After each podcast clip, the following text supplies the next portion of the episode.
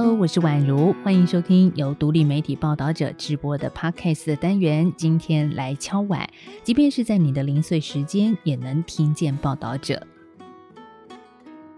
十月七号，诺贝尔和平奖揭晓，今年是由一位人权工作者与两个人权团体共同获得。他们分别是被白罗斯非法囚禁的民主斗士毕雅利亚茨基，还有被俄国迫害而停止运作的转型正义组织纪念，以及仍然留在故乡战场前线搜集俄军战争罪暴行的乌克兰人权团体公民自由中心。这些获奖者分别是来自白罗斯、俄国和乌克兰这三个国家。那有意思的是呢，在和平奖公布的这一天，正好是俄国总统普京的七十岁生日，所以记者会现场就有媒体询问诺贝尔和平奖是不是想要借此打脸普京呢？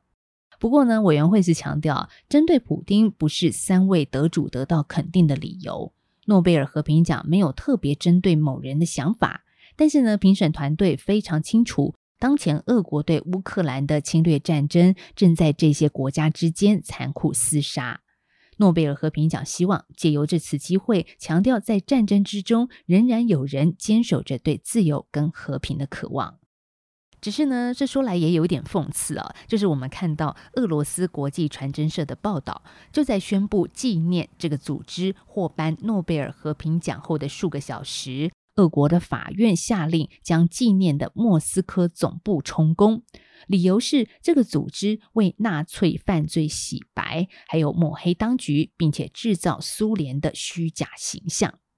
真的是这样吗？早在俄罗斯入侵乌克兰之后呢，今年的四月份啊，报道者就曾经独家采访到纪念的成员，他们致力为史达林独裁时代的政治犯平反。留下史料，声援良心犯，不过却在去年底被控违反了外国代理人法，遭到强制解散。所以这一集，我们就一起来回顾这一篇报道者的岳阳独家专访，来认识今年诺贝尔和平奖获奖的组织之一——纪念。而在聊之前，这里有一些关键数字，先让你知道。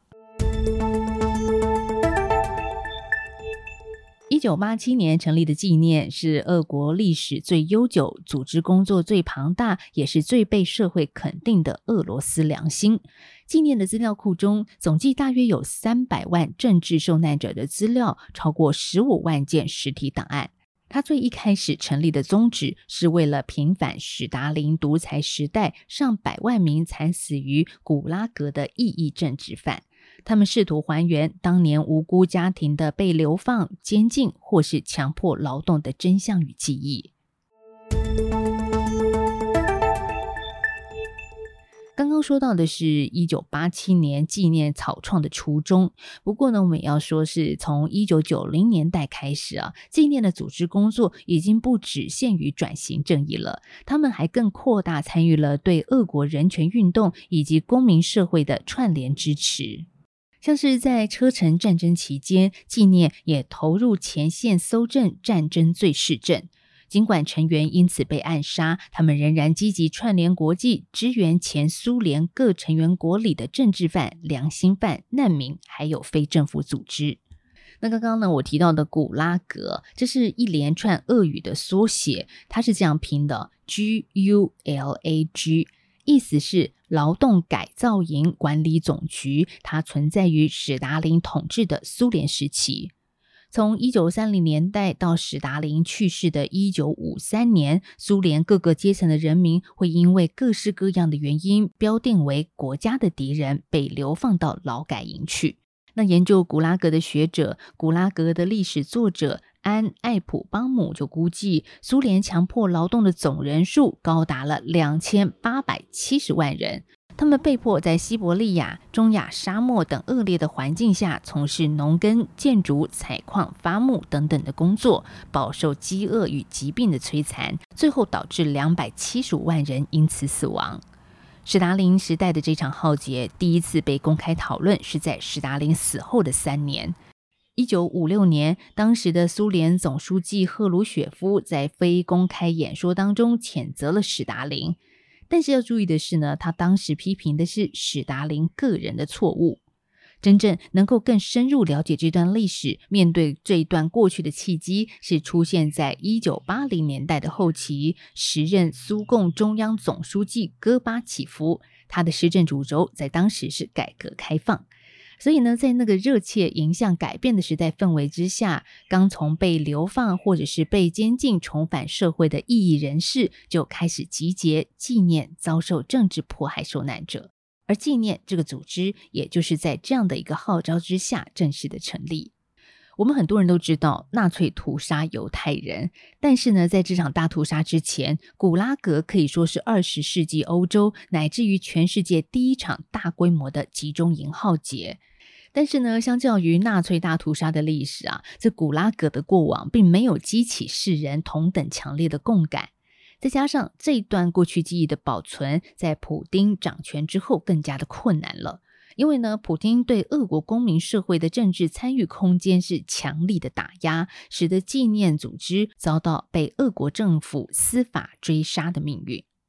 那在缺乏证据，而且明显被诬陷之下，纪念多次被指控是资助极端主义的恐怖组织，以及他们被控违反了外国代理人法，他收受了境外捐款而获罪，被迫关闭。至于什么是外国代理人法，外界为什么批评它使俄国公民社会陷入了集体灭顶的危机呢？其实呢，外国代理人法是普丁在第三度当上总统、强势回归之后，为了镇压从二零一一年开始的民主抗争运动。二零一二年，在争议中立法管制与国际串联的俄国非政府组织。那从二零一七年开始，这该法呢更是直线的扩权，并且成为克里姆林宫扫荡俄国公民社会整肃的利器。从二零一二年开始啊，俄国国内的媒体或非政府组织，只要和境外组织合作，或者是收受海外资金捐赠，并且涉及政治相关工作，就可能被俄国司法部列管为外国代理人。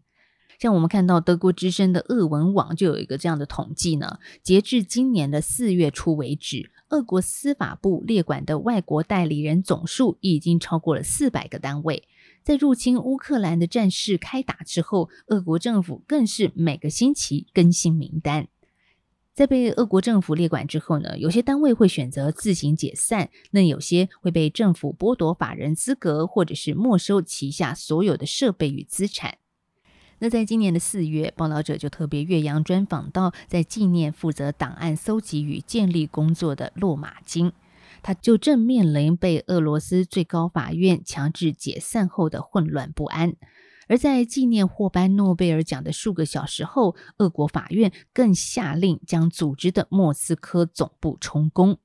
我们还记得当时洛马金他接受报道者的访问的时候说呢，法院判决组织要被清算，但是没有具体说明档案是不是要被没收，以及图书馆和博物馆的物件要怎么处理，这让他们保有一丝丝的希望。所以呢，这段期间他和档案部门持续抢救档案，分散存放到几间私人公寓内，以确保档案的安全。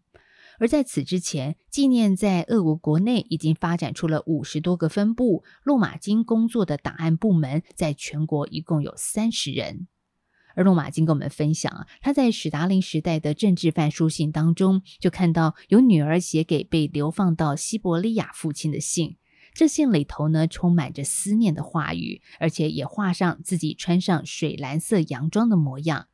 女儿摘下了一朵小花，放在另一张的信纸上，夹在信里，送给远方的父亲。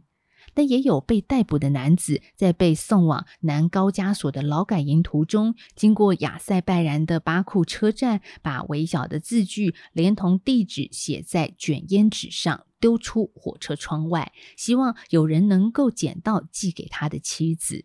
那最让我感动的是哦，这个纸条上写着。我明白你已为我做了所有的一切。我们透过访问洛马金的一个视讯镜头呢，其实在当时也看到他身后一箱箱暂时归档分类的受难者资料和书信，而画面里的箱子几乎快要堆到了天花板。至于里头放的，正是俄罗斯历史上最黑暗的一段记忆。洛马金认为，那段历史不到一百年，却仍然隐藏着很多不为人知的事物。语言与家族记忆在两个世代之间可能就会消失，而这不是关于遗忘的过程，而是根本未知。所以，身为档案工作者的他，说自己是在建立一种记忆的结构，以抵抗来自国家与社会的压力。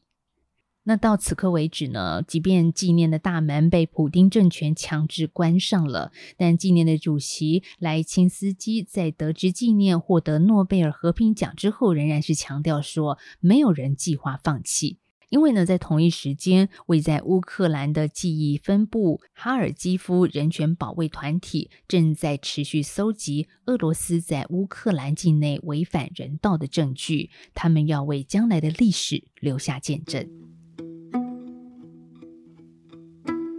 今天谈到的文章标题是“专访诺贝尔和平奖得主不被允许的纪念”。我会把文章的链接放在资讯栏，也欢迎你把收听的想法告诉我们。报道者是一个不收广告、没有付费墙的非盈利媒体。如果你心有余力的话，也可以透过定期定额、单笔捐款的方式支持我们做更好的报道。我们下次再聊喽，拜拜。